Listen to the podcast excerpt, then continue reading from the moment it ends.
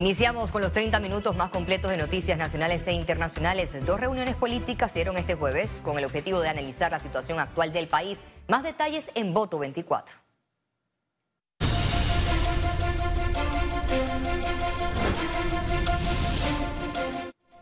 Los independientes se reunieron de manera formal para analizar la situación nacional que atraviesa el país. En el encuentro político participaron los líderes de la coalición Vamos, Juan Diego Vázquez y Gabriel Silva, el precandidato a la alcaldía de Panamá, Edison Brose, el presidente del partido Otro Camino, Ricardo Lombana, y los aspirantes presidenciales de libre postulación, Eduardo Quirós y Francisco Carreira. Los temas principales abordados fueron la lucha contra la corrupción y el clientelismo político. Muy positiva la reunión y fue con el objetivo de unificar e impulsar acciones para combatir la corrupción principalmente y también las prácticas clientelares que tanto están acabando con este país y devolver la democracia que se ha visto afectada por la legitimidad del que hay para mí. El exmandatario y candidato presidencial por el partido Realizando Metas, Ricardo Martinelli, se reunió este jueves con los 15 diputados disidentes de Cambio Democrático. En el encuentro se analizó el escándalo de los desvíos de fondos de la descentralización ¿eh? que pararon a juntas comunales del Partido Revolucionario Democrático y la falta de presupuesto en los centros hospitalarios. De ganar, que a nivel abrego las primarias en cambio democrático, Martinelli buscaría pactar una alianza política. Tenemos que tener una reunión con la bancada eh, CDRM para ver qué vamos a decidir sobre los destinos del país, qué vamos a decidir eh, opinar en ciertas, ciertos eventos que están sucediendo, como por ejemplo lo que, sucede con la descentralización, la forma como se dilapidan y se roban los recursos del Estado y no le dan los recursos al, al hospital oncológico lo que debe ser. Pero no solamente el hospital oncológico, son todos los hospitales de este país. Allá no hay agua en Bocas del Toro, en Arraiján, en Chorrera, en ningún lado. Yo creo que este gobierno es un total fiasco, un fracaso. Y lo que hay que hacer aquí es tener una posición más beligerante en esa asamblea legislativa. Y eso es lo que precisamente vamos a hablar.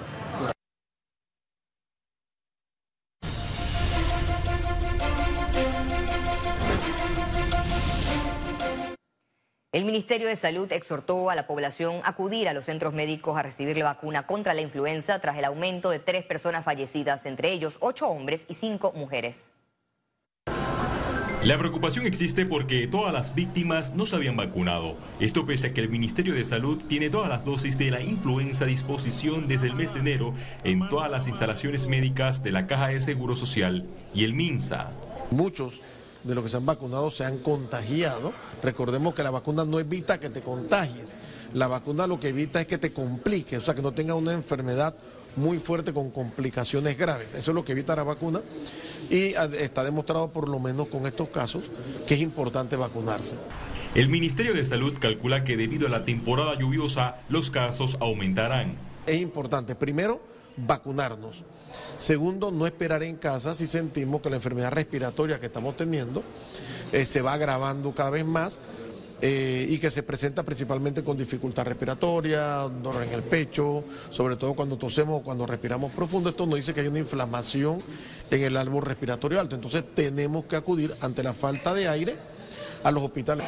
Por día se están aplicando mil dosis que todo a la población de riesgo, los menores de 5 años, mayores de 60 años, las embarazadas, las personas que tengan una patología, o sea, una comorbilidad, una enfermedad de base, ya sea cardiovascular, cardiopulmonar, diabetes, personas obesas, igual tienen que ponerse la vacuna. Personas encamadas. Las autoridades sanitarias recomiendan el uso de mascarillas en lugares aglomerados y en las instalaciones de salud.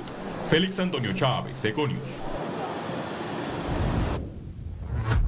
Los equipos de rescate reanudaron este jueves los ejercicios de emergencia, el simulacro de desastres que se desarrolla en diversos puntos del país. En el tercer día, rescatistas simularon el rescate de víctimas en estructuras colapsadas. En el ejercicio participaron unidades caninas.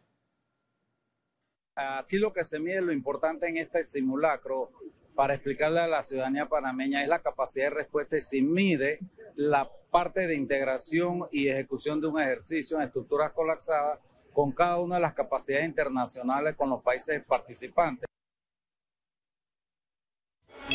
Economía. El Ejecutivo y el sector minero se mantienen en expectativa en los próximos pasos del contrato de ley con Minera Panamá. Una vez llegue a la Asamblea Nacional puede ser aprobado o rechazado, pero no podrán realizar cambios.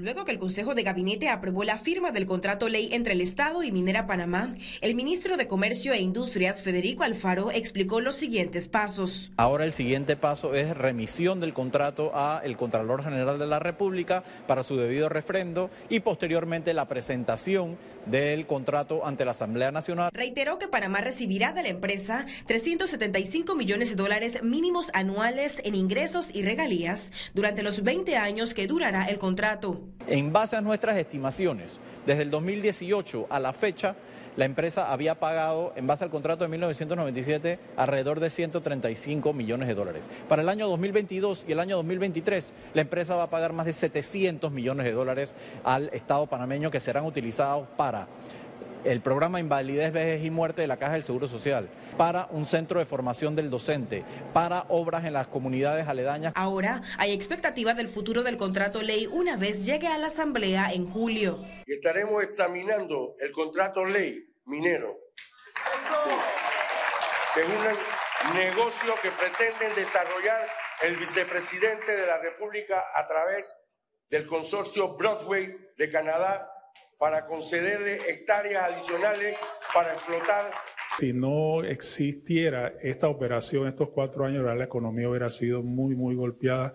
Y ahora que se han hecho inversiones, no solo en el sector minero, sino turístico, en inmobiliario, infraestructura, comercio, se vería muy, muy afectado. Y qué decir de la pérdida de 7.500 empleos permanentes y más de 40.000 empleos indirectos sin embargo, el Ejecutivo confía que será aprobado. Yo estoy seguro que la mayoría de los miembros del Pleno Legislativo, de los diputados, van a ver las bondades de este contrato, lo que esto significa en, materia de recaudación, en materia impositiva, en materia de eh, laboral y ambiental, y estoy seguro que ellos van a darle el visto bueno al contrato. Ciara Morris, Econews.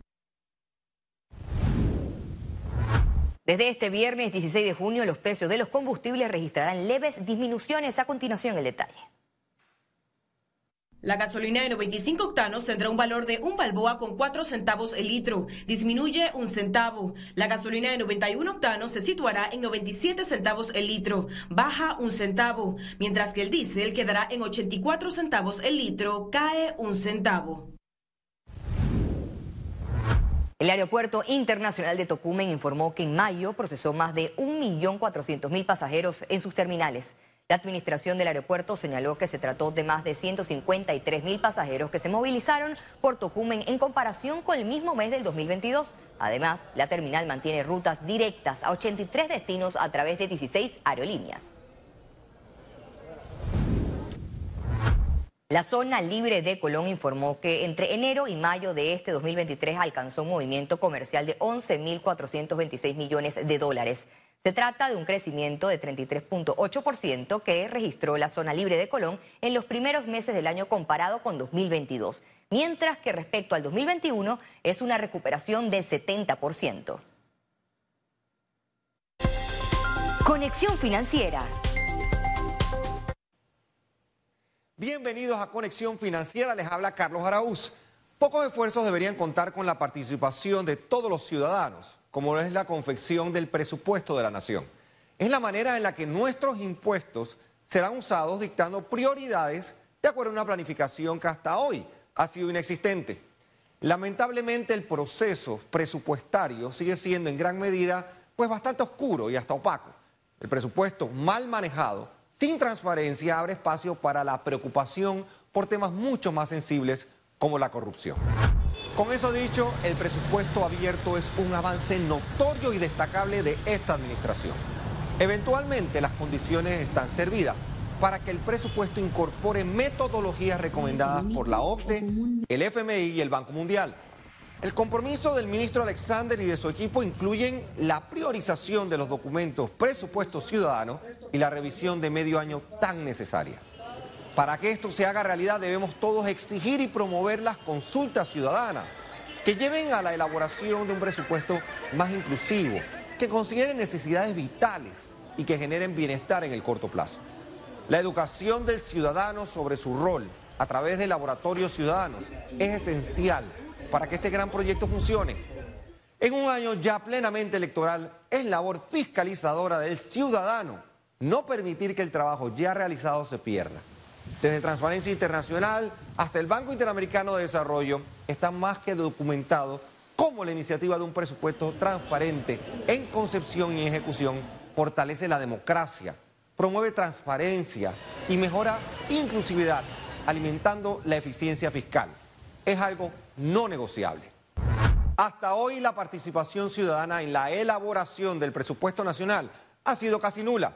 Es indudable que han habido mejoras en cómo se manejan los datos que componen el presupuesto nacional, pero tanto más innegable es el hecho que hace falta mucho, pero mucho por hacer en los criterios que sustentan cómo gastamos, cómo invertimos y cómo nos endeudamos. Será un tema que todos debemos cuestionar enérgicamente a los futuros candidatos a la presidencia de la República. Esto fue Conexión Financiera y nos vemos la próxima semana.